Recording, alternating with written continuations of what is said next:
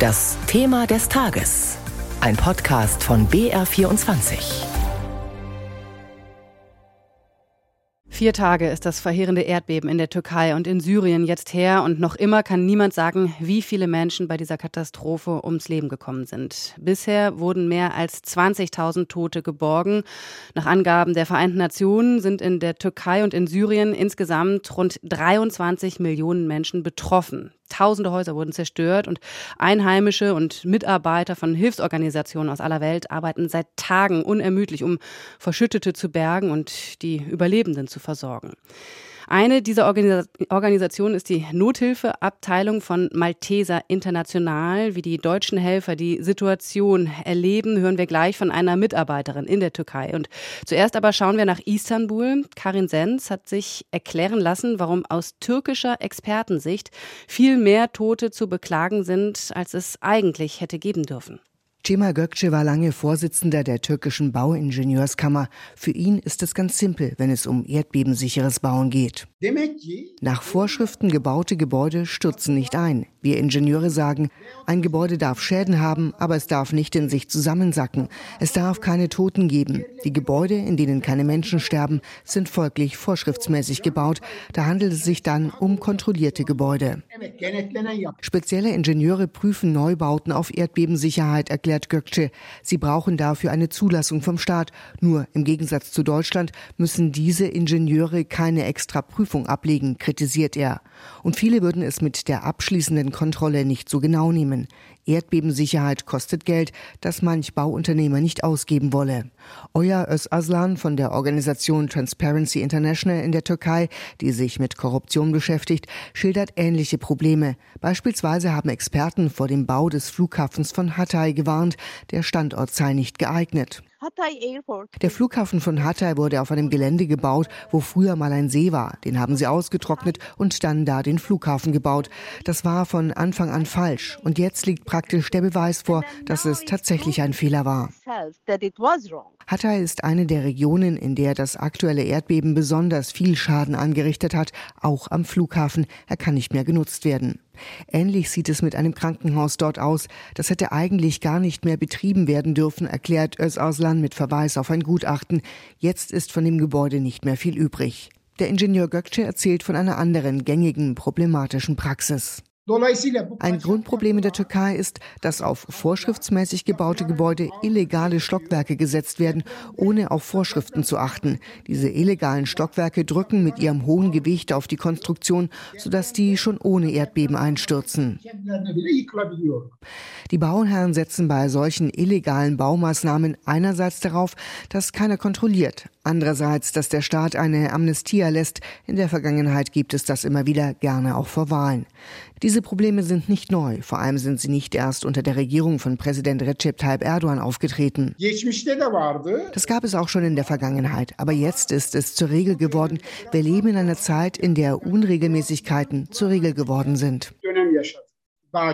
Präsident Erdogan ist seit zwei Tagen im Erdbebengebiet unterwegs. Er verspricht, innerhalb nur eines Jahres wolle er die Region wieder aufbauen. Wiederaufbau, also innerhalb eines Jahres in zehn Provinzen, sagt der türkische Präsident. Eine Zielmarke, die wohl auch mit Stimmenfang vor der Präsidentschaftswahl im Mai zu tun hat.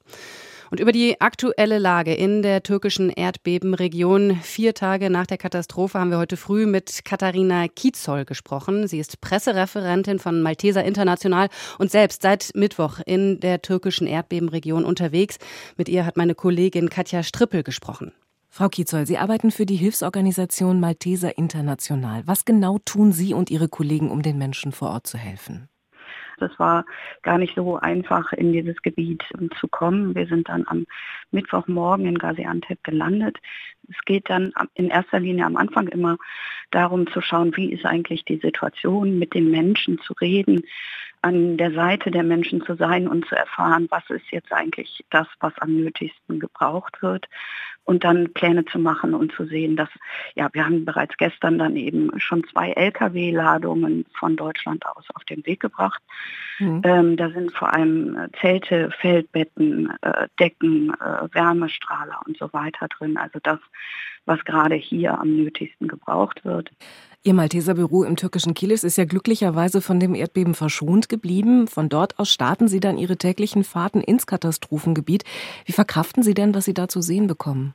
Es ist so ein bisschen unvorstellbar. Es ist eine riesige Region und egal mit wem Sie sprechen, alle haben dieses Erdbeben erlebt, was ja extrem lang gedauert hat, extrem stark war. Mir hat gestern einer der Helfer erzählt, dass er, ja, als es mitten in der Nacht passierte, sich direkt auf seine Frau geworfen hat und sie festgehalten hat und ähm, nur gedacht hat, okay, wenn ich jetzt sterbe, dann lass mich bitte direkt sterben und nicht unter den Trümmern begraben werden. Und er hat mir auch erzählt, dass er natürlich danach sofort die ganze Familie angerufen hat und das erste Mal in seinem Leben seinen Vater hat weinen hören. Also Sie müssen sich vorstellen, dass egal mit wem Sie hier sprechen, ob es Helferinnen oder Helfer sind oder ähm, Menschen, die ähm, hier ganz normal ihrer Tätigkeit vorher nachgegangen sind, alle sind schwer traumatisiert, haben eine tiefe Angst in sich sitzen. Manche schauen einen einfach mit leeren Blicken an. Ich saß, äh, war gestern äh, bei einem Haus, wo noch immer nach Überlebenden gesucht wurde. Und äh, davor saßen die Angehörigen, hatten sich ein Feuer gemacht, hatten sich Decken umgehängt. Es ist bitterkalt hier im Augenblick und harten der Dinge und warteten und hofften äh, darauf, dass ihre Angehörigen noch lebend geborgen werden konnten. Es wurde heute Nacht tatsächlich auch noch ein Mensch, ein Mann äh, lebend geborgen. Geht es in Ihrem Empfinden nach voran mit der Verteilung von warmer Kleidung, mit Essen, mit der Versorgung von Wohnungslosen und so weiter und so fort? Ja, also wenn Sie hier in Kilis zum Beispiel auf die Straße schauen, dann gibt sich ein ganz unterschiedliches Bild. Also der türkische Katastrophenschutz AFAD hat hier viele Zelte auf jedem freien Platz im Grunde, sind so kleine Zeltstädte aufgebaut. Sie sehen aber auch immer wieder ganz kleine private Zelte. Sie sehen Menschen, die in Lkw-Anhängern hausen, was im Grunde ähm, ja einfach ähm, unvorstellbar ist, weil es einfach so kalt ist, vor allem nachts. Die Menschen machen sich überall Feuer, auch in den Wohnungen. Ähm, wir sind gestern mal im Dunkeln dann eben durch die äh, Straßen gelaufen.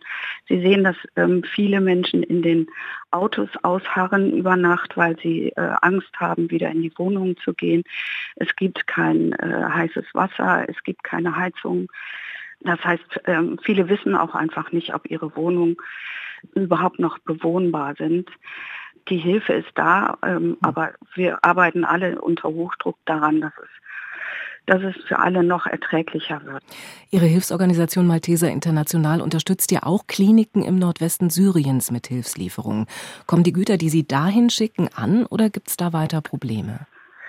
Wir haben jetzt natürlich auch viel mit unseren lokalen syrischen Partnerorganisationen gesprochen und haben äh, gestern die gute Nachricht bekommen, dass es möglich ist, Hilfslieferungen aus der Türkei nach Syrien rüber zu bekommen. Wir werden jetzt sehen, dass wir so schnell wie möglich Medikamente, Verbandsmaterial und so weiter über die Grenze bekommen und dort weiter die, die Menschen unterstützen. Syrien ist für mich auch, ähm, ja, so, das ist nochmal ein, ein, ein ganz anderes Szenario. Sie müssen sich vorstellen, dort herrscht seit zwölf Jahren Krieg. Das heißt, wenn Sie sich ein zwölfjähriges Kind vorstellen, das hat nichts anderes erlebt in seinem Leben als Krieg. In dem Gebiet, wo das Erdbeben war, leben Millionen Geflüchtete. Das heißt Menschen, die aus ihren Regionen, die schon einmal alles verloren haben, ihr Zuhause verloren haben und die jetzt wieder alles verloren haben. Und Syrien wurde in den letzten Jahren ja auch so ein Stück weit vergessen. Der Krieg hat ja nicht aufgehört.